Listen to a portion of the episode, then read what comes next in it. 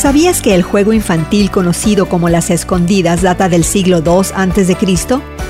Según la Enciclopedia Británica, el juego tenía reglas idénticas a las de hoy en día. Dos o más jugadores se ocultarían y otro jugador intentaría encontrarlos.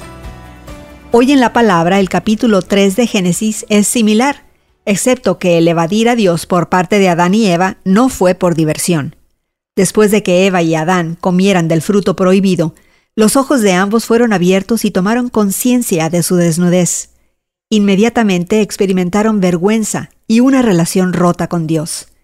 En un intento inútil de encubrir su crimen, cosieron y se pusieron ropas hechas de hojas de higuera. Cuando escucharon a Dios recorriendo el jardín, se escondieron. Claramente Adán y Eva esperaban un juicio inmediato, pero Dios no vino con ira o retribución. En cambio, Dios llamó a Adán. ¿Dónde estás? No es que Dios desconocía dónde se encontraban. Este es un llamado a la conversación, a la vulnerabilidad, al arrepentimiento y a la reconciliación. ¿Dónde estás? Es decir, ¿me dejas verte? Es un llamado tierno y misericordioso a la confesión y la restauración.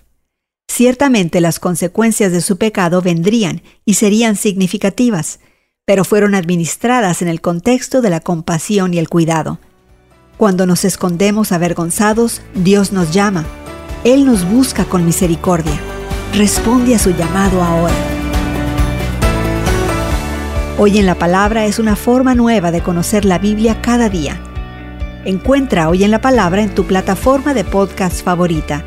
Más información en hoyenlapalabra.org.